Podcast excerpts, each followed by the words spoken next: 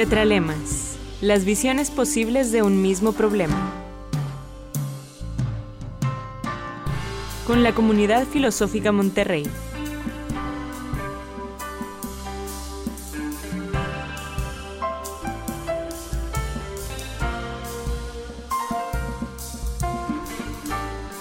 Buenas tardes, lo que ahora comienza es Tetralemas. Este es un programa de la Comunidad Filosófica Monterrey, la COFIM. En esta edición hablaremos de la filósofa griega Hiparquía. Para tal efecto nos acompañan Mariana Alemán. Muy buenas tardes. Santos Martínez. Hola, ¿qué tal? Buenas tardes. Y Astrid Carrillo. Hola, buenas tardes. Mi nombre es Félix López y me da mucho gusto estar aquí entre ustedes. En este marco tan especial del programa que vamos a tener el día de hoy, permítanme comenzar con algo distinto. A nombre de quienes producen este programa y del Consejo Directivo de la Comunidad Filosófica Monterrey, recordamos la vida de los filósofos Severo Iglesias y César Rivera, quienes recientemente han muerto.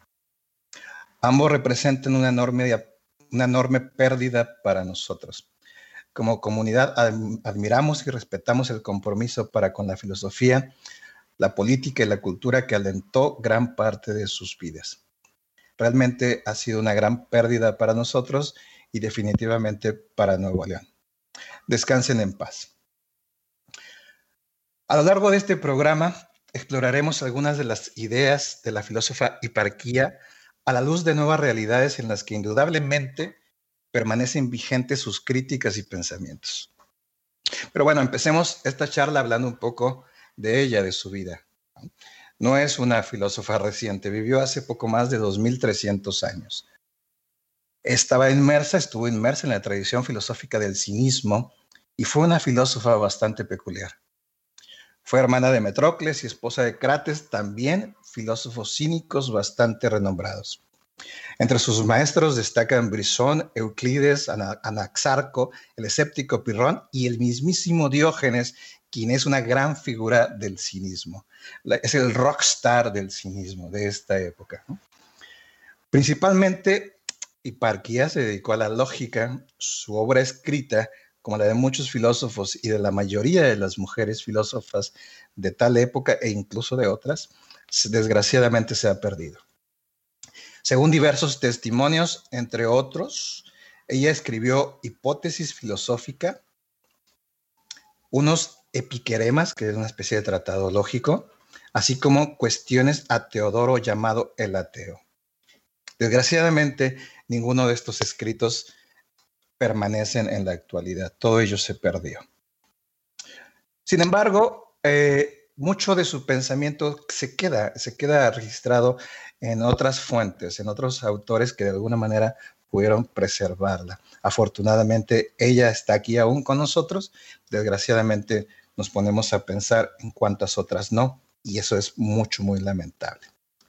La opción de vida que adoptó Hiparquía la transformó en una mujer completamente libre, a un nivel de igualdad con sus compañeros masculinos, muy al modo de las ideas y el espíritu cínico de la igualdad de los sexos y de la igualdad en todos los seres humanos. Siendo ella de una clase acomodada, una, mujer rica, se desarraigó voluntariamente de todas sus posesiones y se, se entregó a esta filosofía de la pobreza y a la crítica satírica moral. Diógenes Laercio la consideró una cínica muy auténtica, era enemiga de la vergüenza. Desnuda ella paseaba con su marido por todos lados provocando evidentemente reacciones, muchas de ellas de rechazo.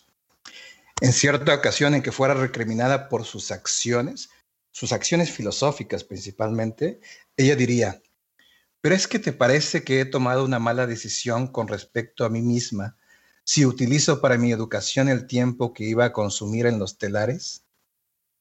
Y esta interrogante es la que me da pie para realizarles este primer planteamiento y la bienvenida.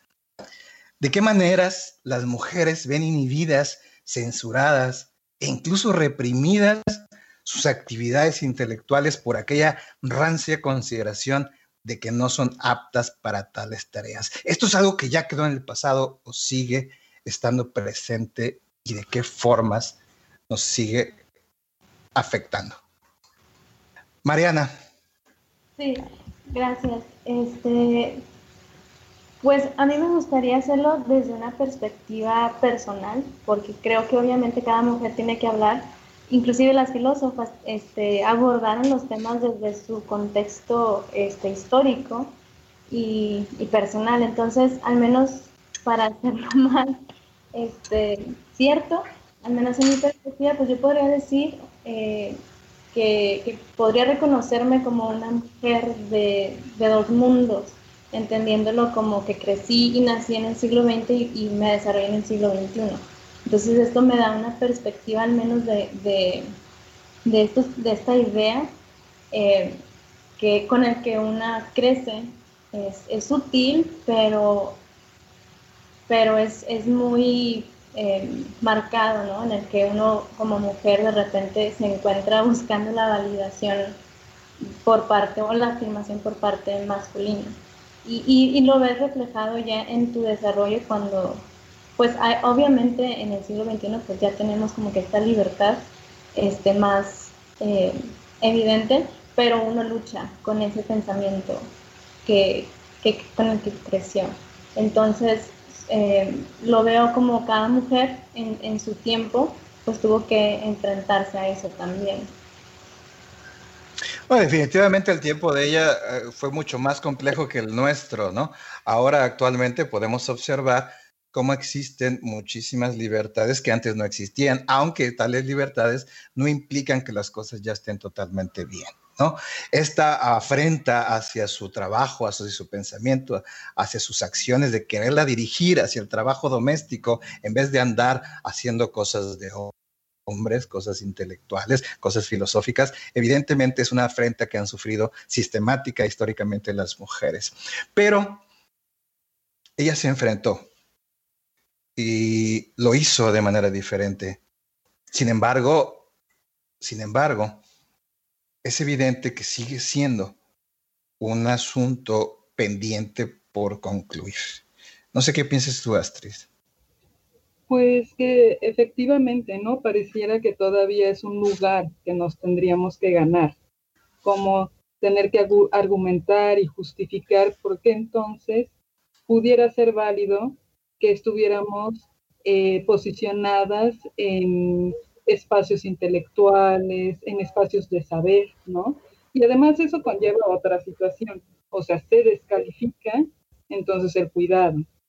Y eh, implica que eh, el estar al cuidado de las otras personas, que de alguna manera es como las, eh, lo atribuible a, nuestra condición sexogenérica, este, pues es lo que naturalmente nos corresponde hacer y se degrada, ¿no? O sea, como si fuera una situación poco, poco valorada o que implica poco racionamiento, cuando es lo que sostiene la vida, ¿no? El cuidado, el estar con las otras personas y que eh, esa desmedida, esa desvalorización desmedida es la que provoca entonces pues una tremenda desigualdad. O sea, yo, la pregunta que haces me hace pensar cómo recorrer, ¿no? O sea, qué tanto en realidad eh, es fácil o difícil. Yo creo que sigue siendo demasiado costoso porque pareciera que tienes que primero presentarte con tus credenciales académicas, ¿no? Es, estudié esto, estudié el otro,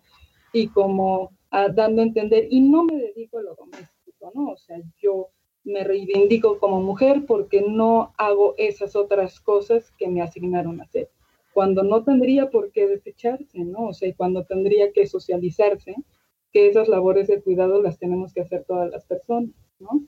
y que implican también una inteligencia emocional muy grande, ¿no?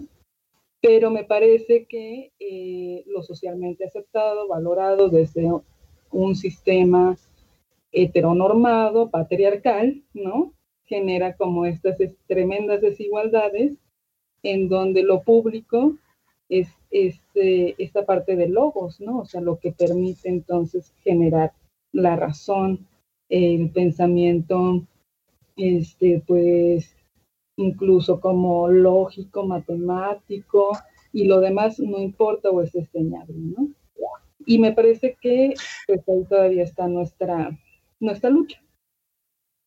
No solo hace falta un replanteamiento de los deberes, de las labores, de los lugares, sino tal vez un replanteamiento del sistema todo, ¿no? Estamos hablando de hiparquía y la escuela cínica, esta escuela que sucedió o tuvo su auge principalmente en Grecia, en Grecia antigua, alrededor de hace 2300, 2400 años. ¿sí? Hoy en día, creo que cabe aclarar mejor algunas cosas, porque me parece que es importante el término, las palabras de tan usadas, luego suelen adquirir significados distintos. Ahora, hoy eh, es un uso común, coloquial, la palabra cínico, ¿no? Pero cuando escuchamos la palabra cínico, este se atribuye o suele atribuírsele a una persona que miente descaradamente o comete actos deshonrosos y no tiene la, la menor vergüenza por ello. ¿no? Es una cínica, es un cínico. Mira cómo se regodea en su falsedad. ¿no? Evidentemente no ese es el contexto en el que encontramos a nuestra filósofa. ¿no? Este uso coloquial está muy lejos de lo que ella verdaderamente fue y todos los demás. La filosofía cínica optaba por un ideal completamente opuesto al de la riqueza, el lujo o la suntuosidad. Es decir, proponían la pobreza como apropiado o correspondiente a la virtud natural. Es cierto, no sentían vergüenza o la inhibían, pero sus fines eran diametralmente opuestos a los de la mentira. Más bien se enfocaban en censurar abierta y públicamente los vicios de cualquiera y eso era muy, muy, muy molesto para muchas personas, entre ellos para el gran filósofo Platón, ¿no? Hoy que se considera la acumulación de logros y posesiones, sino como la única forma de éxito en la vida, sí, sí como la más difundida, ¿no? ¿Qué tan vigente o apropiado sería volver a considerar a la pobreza como una virtud? ¿Tendría sentido ahora o sería una estrategia que también pudiera ser una herramienta para la explotación?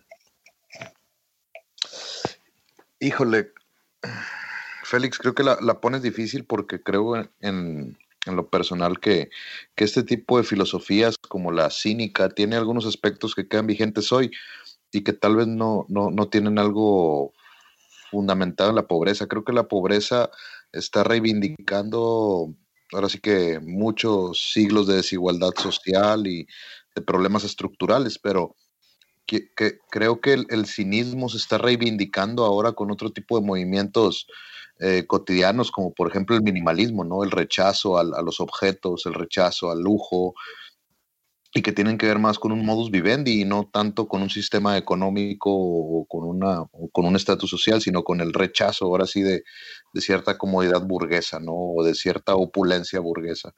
Pero creo que en cierta medida es, este retorno a los cínicos sí, sí es necesario, ¿no? Porque pues ahora sí que se necesita cierta desvergüenza para poder replantear este tipo de esquemas que se están presentando, ¿no? Como por ejemplo pues, los movimientos feministas, este, todos los movimientos artísticos necesitan, o sea, salir de, ese esquema de pudor, de, de, o sea, necesitan romper con esos esquemas e incomodar, porque si no, en cierta medida, pues no se puede replantear ningún problema. Y creo que pues ahora sí que este tipo de filosofías como la cínica y en especial reivindicar ese retorno al, a lo elemental, ¿no? Que es ahora sí que, que es lo necesario para vivir, que pues, ahora sí los cínicos vivían como perros, ¿no? Necesito nada más un refugio y un, pedazo de, de, trapo que me tape cuando sea necesario, ¿no? Porque pues a fin de cuentas pues podemos hacer todas nuestras necesidades en la calle y así. Según los cínicos, ¿verdad? Es que tal vez ese sea uno de los puntos fundamentales, ¿no? No tanto la pobreza, porque la pobreza en sí misma está es un binomio que eh, es indisociable de la riqueza, ¿no? Y cuando está la riqueza, la pobreza y los enormes grados de desigualdad que vivimos actualmente, pues probablemente la promoción de la pobreza no sea una manera tan apropiada, ¿no? De, de poder eh, promover la libertad o la autonomía, ¿no?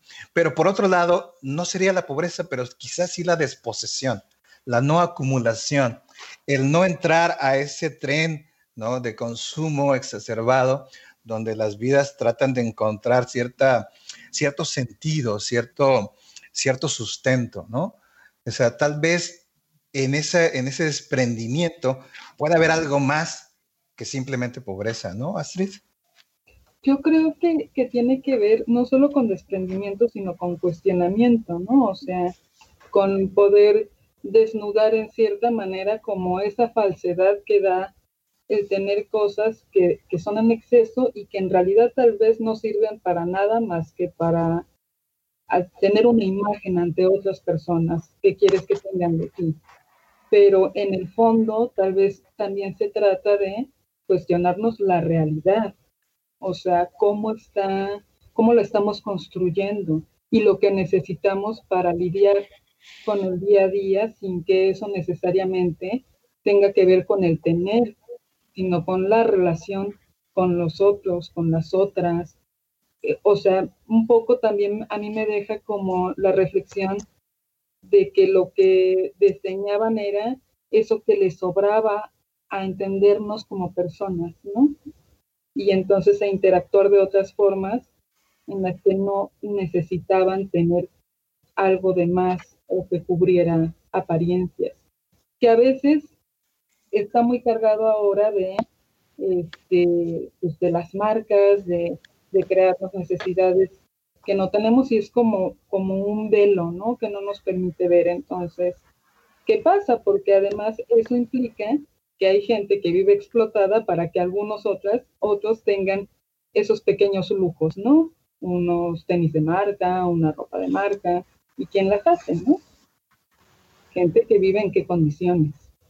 Y no lo vemos por utilizar una marca. Claro, respondemos a, ciertas necesidades creadas quizá este, de manera autoritaria, de manera oscura, ¿no? Que buscan de nosotros nuestra participación en estos engranajes de consumo, de apariencia, ¿no? Donde en realidad lo que menos se hace, como lo, que dices Astrid, lo que menos se hace es cuestionar ni siquiera pensemos en la crítica violenta, rebelde, que era parte de, esta escuela cínica, como lo mencionaba Santos, ¿no? Sino ni siquiera el cuestionamiento frente a un sistema, un orden social en el que, pues, hasta las respuestas y las necesidades más simples tienen ya productos o mecanismos, actitudes para poder llenar, llenar estos, estos huecos, ¿no? Quizá por eso mismo hoy en día estemos tan desesperados por consumir, por salir, por retomar una inercia de vida que no admite pausas, no admite espacios de reflexión, ¿no? Mariana, ¿tú qué piensas? Sí, me, me, parece que es un tema también como el que no hemos aprendido a estar con nosotros mismos. Ese tema de las distracciones, de, del acumular, del tener, y, y, que nos permite eso, eh, salir un poco de nosotros y estar, eh, pues, como camuflajearnos con el entorno, pero en realidad no estamos escuchándonos. Eh, es, es algo muy sencillo como pensar en el celular, que te puedes absorber ahí, y al momento en que eliminas ese tipo de distracciones, empiezas a, a notar el silencio que te encuentras en ti mismo o el ruido y entonces tienes que afrontarlo, ¿no? Y, en, y en, ese afrontarte empiezas a conocerte y, y entonces podríamos llegar ya a, a lo que Santos, en el que se vuelve eh, estos, estas propuestas, estos movimientos, ¿no? O cuando ya encontrándote, pues eh, se manifiesta también en estas conductas cínicas, donde ya no hay una inhibición porque ya no pretende ser parte del todo, sino hay una individualidad que es genuina y puedes, puedes hablar fuerte, ¿no? Digamos, desde ese momento en el que te encuentras contigo mismo. Eso es muy, muy importante lo que mencionas, ¿no? Pero también, por ejemplo, habría que mencionarse que además del término incorrecto o ahora utilizado que se refiere al cinismo, también habríamos de echar ciertas caricaturas, ¿no? En sentido de cómo, cómo, se, ha, uh, cómo se siguen presentando a estos personajes, ¿no? Suelen destacarse más los aspectos eh, sexuales, por ejemplo, el tipo de prácticas, eh, rebeldías. Eh, eran eh, personajes bastante punks, por decirlo de algún modo, ¿no? En su momento, contestatarios, rebeldes, y, y hacían todo no solo por conseguir este rechazo, sino por tratar de despertar en otros ciertas conciencias. Sin embargo, eh, y desde una perspectiva determinada, pero eso, esa es una caricatura que aunque es cierta, ¿sí? hay mucho más detrás. hay preceptos universalistas mucho más complejos, ¿no? Por ejemplo, e, e, esta armonía con la naturaleza que ellos también pretendían, esta negación al, entierro del cuerpo tras la muerte y, la, propensión a, procurar que el cuerpo fuera consumido por la naturaleza misma, por las aves carroñeras, por el, espacio, ¿no? Volver a estar en una especie de armonía con, con, los, con lo demás, con todos los otros seres vivos, ¿no? Ese tipo de pretensiones probablemente tengan mucho más valor que las otras, pero las otras, que son las contestatarias, las fuertes, las rebeldes, definitivamente no son más que una muestra de vida valiente, decidida y definitiva y, claramente de una vida filosófica, ¿no? esta ciudadanía del universo todavía podría ser considerada una, ahora podría volver a ser considerada en este terreno globalizado y demás. Estamos hablando de algunos de los preceptos de la filosofía cínica. Además de proponer un régimen de vida sencilla que se basta tan solo con lo que se tiene al alcance, que promueve servirse solo de lo mínimo, hablábamos en un momento de la desposesión, de la no acumulación, también propone esta escuela el encauzamiento de la liberación de las propias afecciones, de las pasiones internas que vienen o tienen que ser acompañadas de cierto control emocional. Ellos lo denominaban ataraxia.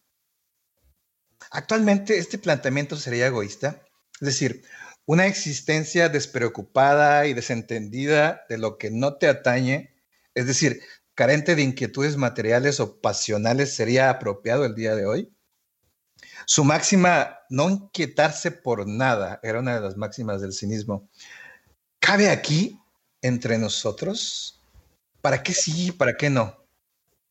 Ah, pues, no sé, es que es como una pregunta bien difícil, ¿no? Yo creo que ahora, con tantas sujeciones y en el último más sujeciones tecnológicas en las que hay que adivinar casi detrás de la pantalla qué le sucede al otro. Y desde hace tiempo, cuando interactuamos con las redes sociales, hasta adivinas eh, la emoción de la otra persona y no sabes cómo expresar la tuya.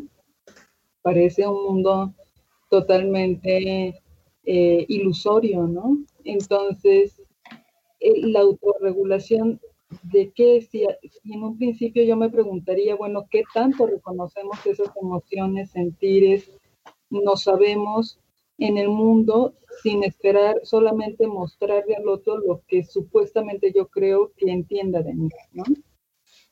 Y en ese sentido también me cuestionaba si no era mejor ser como más transparente y entonces ir como nos sentimos en la vida sin estar cuidando tanto eh, el arrebato o las pasiones, porque creo que hemos vivido en un contexto de muchos controles, ¿no?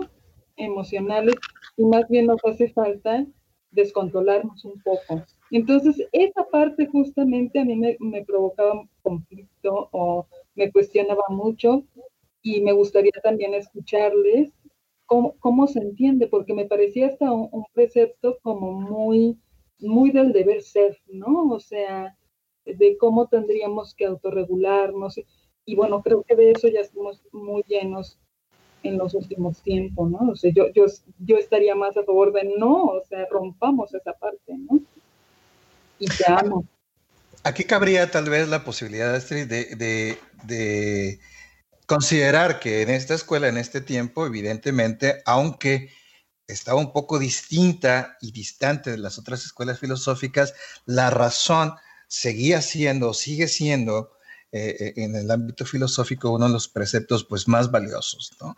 Y probablemente el descontrol emocional, eh, más que una característica de salida o una forma de manifestación también humana, podía ser considerada como incitadora de ciertos mm, vicios o de ciertas imperfecciones, ¿no? Evidentemente es un ámbito muy cuadrado, ¿no? Bastante cuadrado, bastante limitan, limitante, que podría este, sesgar ciertas posibilidades existenciales. Sin embargo, Sin embargo, por ejemplo, ante esto que tú planteas, le quiero preguntar a Santos su opinión. ¿Cabría Santos la posibilidad de volver a un régimen, digamos, más autoritario en este sentido? ¿O, podría, o podríamos considerar la opción, por ejemplo, que plantea Astrid, de decir, no, démonos al descontrol o a la manifestación de las emociones de una manera más libre, de una manera más, si no armónica, de una manera más autónoma, ¿no? De una manera más reflexionada. O sea, ¿qué sería mejor? ¿Qué sería mejor ahora para todos nosotros? Sí, pues, pues mira, Félix, creo que de antemano estamos hablando de que, por ejemplo, la Iliada empezaba, oh, musas canten la cólera de Aquiles, ¿no? Las emociones eran algo como bien visto y creo que, que incluso hoy, pero creo que, que, hay que entender este tipo de, digo, yo sería, perdón, yo sería partidario de este régimen totalitario de control de las emociones y de silenciar ciertos aspectos. ¿Por qué? Porque creo que las emociones son un lenguaje, las emociones son una, un, un lenguaje bidireccional, porque no creo que nada más sirva expresar las emociones sin que nadie las, las escuche o las entienda o las asemeje o, o nos sirva de espejo Creo que a fin de cuentas, ahora que estamos viviendo en este sistema hiperglobalizado que nos exige que estemos hipercomunicados y que estemos siempre hipercomunicando. Por ejemplo, hay gente que pone videos en vivo de cuando está durmiendo, ¿no? hay, hay, cosas que ya el lenguaje se, se excedió, ya se pasó el límite y creo que realmente el volver a, a, tener la tranquilidad de no tener que expresar algo interno, ahí es donde ya realmente creo que es necesario que hagamos este ejercicio, ¿no? De volver a, retraernos en nosotros lo que realmente nos interesa y no simplemente alebrestarnos por algo que vemos en internet o que vemos por ahí, ¿no? O sea, ahora todo nos molesta, ¿no? Les llaman la generación de cristal, no porque sean de cristal realmente, ¿no? Sino porque están hipercomunicando y esa hipercomunicación emotiva es un, parece un berrinche de lo mejor de un infante, ¿no? Creo que realmente la madurez viene también cierto grado de silencio, y pues ahora sí que de, ese silencio viene pues silenciar las emociones, que es un ejercicio racional que se practicó por los cínicos, ¿no? Yo estoy de acuerdo con silenciar las emociones porque eso también implica una autorreflexión y es algo muy rico, ¿no? Incluso de, de sentir, de vivir, pero precisamente también critico esta parte de que entonces ahora todo está mediado por los recursos tecnológicos, ¿no? Y que yo no sé si eso es una emoción o no lo puedo entender como una emoción tan claramente porque está totalmente mediatizado y es, o sea, y para mí representa como más bien otra forma de controlar la interacción que podemos tener entre las personas, ¿no? Y yo no sé si eso es demostrarle al otro o a la otra realmente cómo me siento, ¿no? O sea, por ejemplo, en el Facebook, pues es como la mejor cara de mí todos los días. Y la verdad, bueno, qué flojera que se supone seas así todo el tiempo, ¿no? O sea, eso es real. Entonces, en relación al descontrol, quería más bien como dar a entender esta parte de ser más transparentes o más tangible lo que realmente somos. ¿no? Pero sí estoy de acuerdo con esto que dices, en que son necesarios los silencios, ¿no? O sea, también para poder digerir lo que nos pasa y cómo nos sentimos y desde dónde creemos o, nos pasan cosas, ¿no? De algún modo el manejo de las emociones o las emociones en sí mismas son un terreno bastante complejo. Complejo no solo para las ciencias que les estudian, ¿sí? para los autores y autores que les abordan, sino evidentemente para todos nosotros como seres humanos. ¿no? Saber distinguir entre emoción, sentimientos, reacciones, etcétera, es, no es tan fácil, no es tan, tan, tan, tan sencillo cuando no hemos tenido una educación emocional como tal, ¿no? digamos que, y más, por ejemplo, no, tal vez no sea el momento de abrirlo, pero sí sería un poco para corresponder a, para tratar de entender el planteamiento de Santos, ¿no? Sí, más, este, más en la educación, por ejemplo, que tenemos los hombres, los, masculinos frente a, las mujeres, ¿no? O al género femenino, ¿no? Donde eh, siento control de la emoción es fundamental y ahora aparece un escenario nuevo donde múltiples personas hablan, sostienen y dicen, bajo un contexto que no quiero descontextualizar aquí, pero se menciona que los hombres debemos procurar mostrar más nuestras emociones. ¿no? Ser más transparentes un poco en lo que dices. Y esta transparencia probablemente no esté en conflicto con estos silencios que menciona Santos, ¿no? Pero tal vez Santos sí proponga otra cosa. Pero eso ya creo que podríamos verlo más, más, más adelante, ¿no? Esta máxima de no inquietarse por nada, Mariana, esta máxima podría, podría ser solamente un egoísmo, podría, podría no considerarse así como, bueno, pues yo solamente me preocupo por mí y las demás personas no me interesan. las situaciones que padezcan los demás no me importan. ¿Esto podría leerse así o de qué otra manera podría también leerse? Pues en una primera instancia podría parecer que sí, porque eh, comentando a, los, a, lo que comentaba también Astrid y Santos, pues es parte de un lenguaje, ¿no? Del ser humano.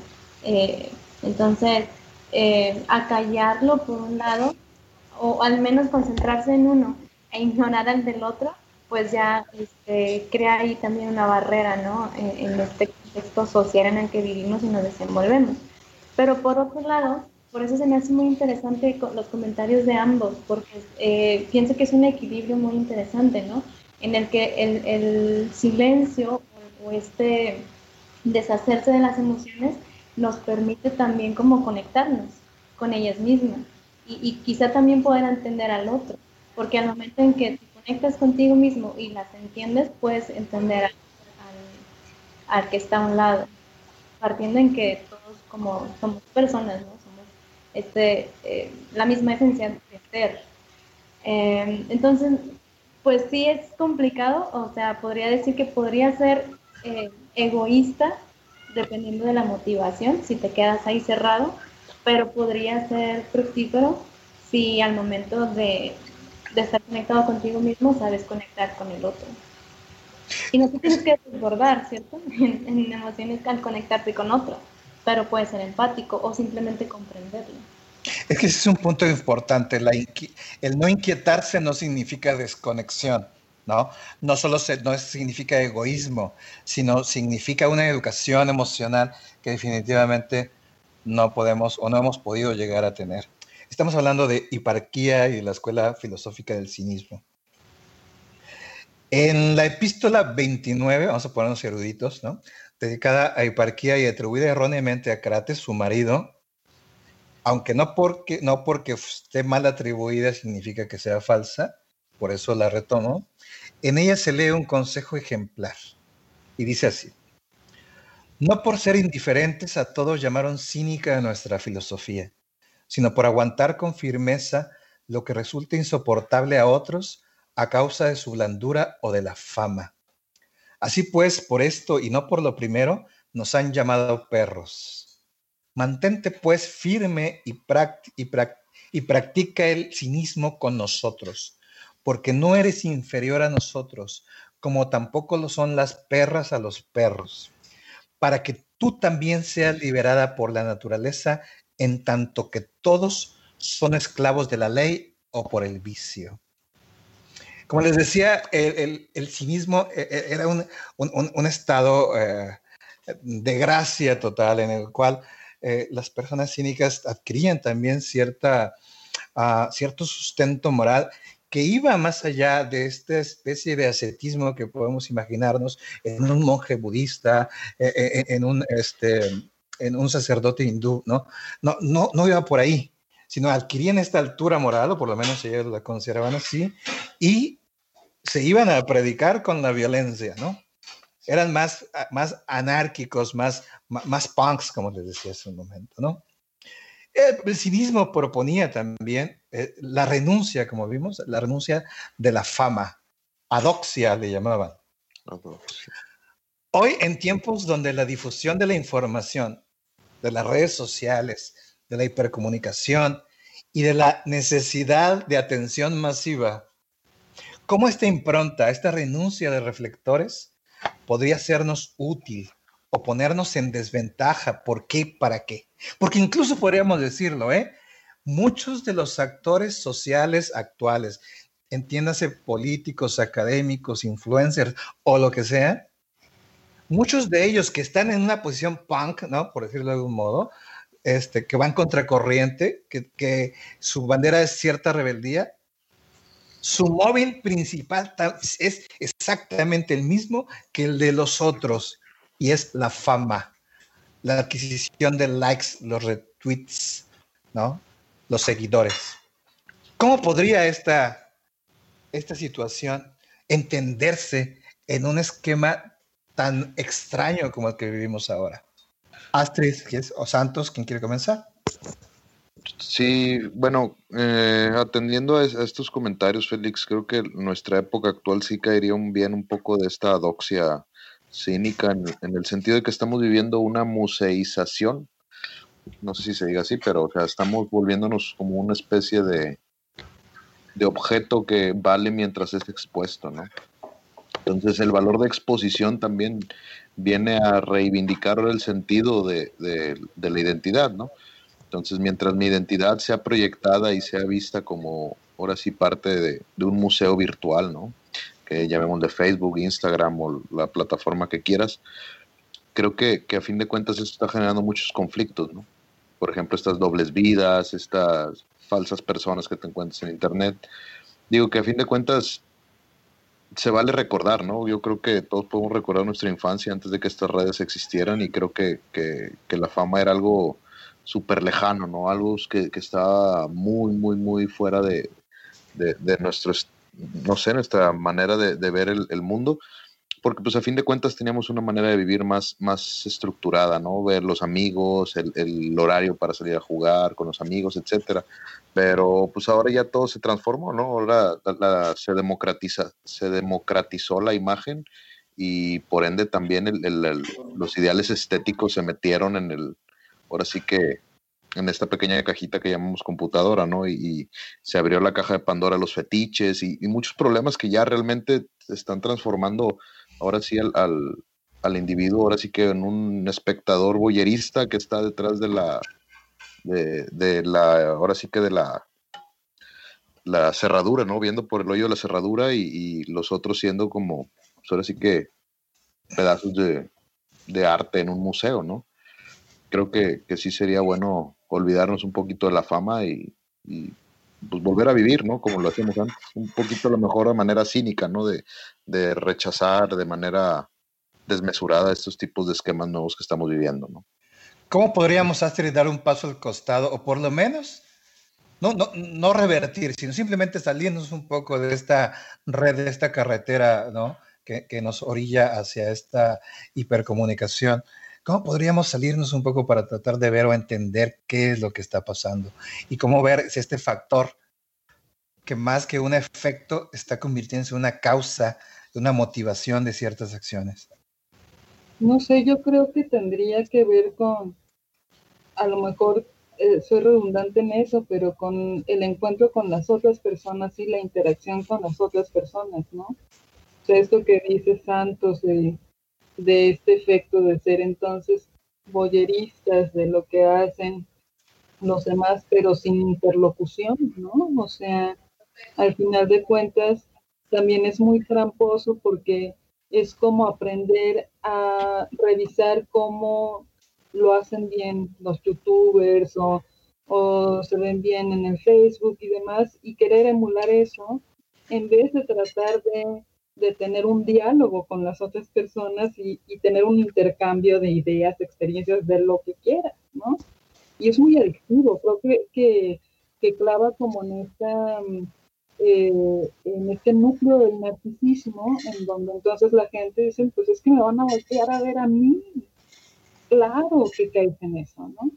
Pero entonces es, es, hacer como ese ejercicio de que esa parte no importe tanto y creo que también tener un poco de curiosidad por conocer y explorar qué pasa por la mente de la otra persona que puede ser diferente a lo que yo creo y que eso me resulte provocador, o sea, provocador para interactuar, para relacionarme, para crear, para construir en la cotidianidad con las otras personas. O sea, no tendría que ser tan difícil y tendría que ser como, como la situación así extraordinaria, ¿no? Tendría que ser en lo cotidiano, creo.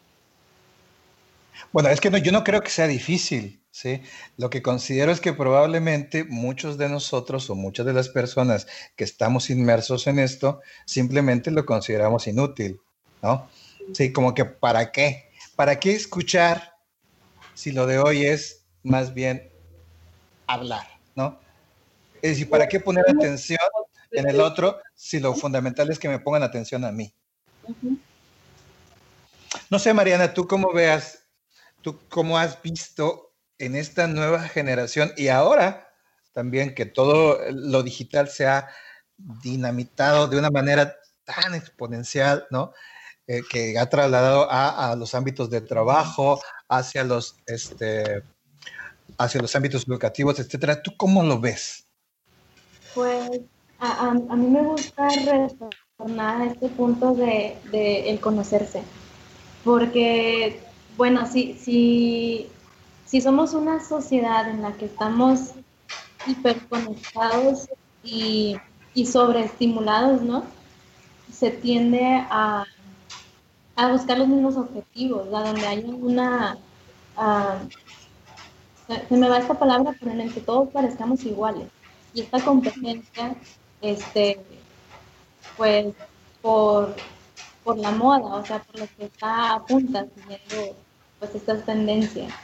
Entonces, pues para mí la forma más, más práctica que puedo pensar es esto, o sea, volver a uno mismo, a estos silencios en el que pueda uno conocer y realmente como romper con estos estigmas y, y aprender a ser un mismo. Al final de cuentas, ese es el precepto fundamental del pensamiento filosófico, ¿no? Conocerse a sí mismo, revisarse constantemente, estar de acuerdo con lo que uno es, vivir íntegramente entre lo que se piensa, lo que se dice y lo que se hace, ¿no? Al final de cuentas, el cinismo implicaba este conocimiento como virtud. Con la guía de la razón y poniendo en práctica las virtudes propias que se deducen de ello, era la forma como podría uno adueñarse a sí mismo. Eso nos enseñaban al final de cuentas ellos. Les agradezco mucho por sus reflexiones. Estamos en el final del programa. ¿Hay algo que les gustaría agregar? Sí, en, lo personal creo que, que, no hay que olvidar no nada más a los cínicos, sino a todas las escuelas clásicas, ¿no? También a los estoicos, este, también es estudiar de nuevo a Platón, leer a Aristóteles de nuevo, entender un poquito la sabiduría práctica que existía en estas escuelas clásicas o estas escuelas helénicas que, aportaron mucho a la humanidad y, pues a fin de cuentas vale la pena echarse un clavado y, la recomendación mía pues siempre va a ser esa, ¿no? Vean los autores ahora sí que de, primera mano y, y échense un clavado en esto, que a fin de cuentas mucho de la sabiduría antigua todavía es vigente, todavía está vigente el día de hoy en algunos aspectos, no en muchos otros no, pero vale la pena ahí bañarse un poquito con esos aspectos históricos. ¿no? Muchas gracias, Santos. Astrid. Sí, pues también, no sé, coincido con esta parte de, de pensar en la vigencia de las ideas, del momento histórico, cómo lo aterrizamos. Me parece que es un ejercicio eh, entretenido, pero además muy pues rico para empezar a tener diálogos este, que no sean solamente eh, pues lo que nos ha embargado este último año, ¿no? Este, y son necesarios estos espacios. Muchas gracias, Astrid. Muchas gracias, me da mucho gusto verte. Uh, Mariana. Pues yo creo que concluiría con una invitación a no tenerle miedo a pensar. Este, dejar que eh, conocerse, darse ese, tiempo. Eh, a veces pensamos que la filosofía puede ser así aburrida, ¿no? Muy, muy complicada o que tiene que ser muy intelectual, pero en realidad se empieza con, con uno mismo, con escucharse, con conocerse, con saberse y, pienso que no hay nada más grato que eso. Entonces sería la invitación a animarse a darse un pequeño momento de silencio Muchas gracias, Mariana. El próximo programa de Tetralemas estará dedicado a la filósofa Hipatia. Esta temporada, un bloque de 20 programas, está destinado a 20 diferentes filósofas, por lo cual les invito a estar atentos a estos programas que seguro serán mucho, muy interesantes. Bueno, pues hasta aquí, Astrid Carrillo, Santos Martínez, Mariana Alemán, muchas, muchas gracias por su participación. Mi nombre es Félix López, esto es Tetralemas y es una producción de Valeria Rubí. Muchas gracias por escucharnos.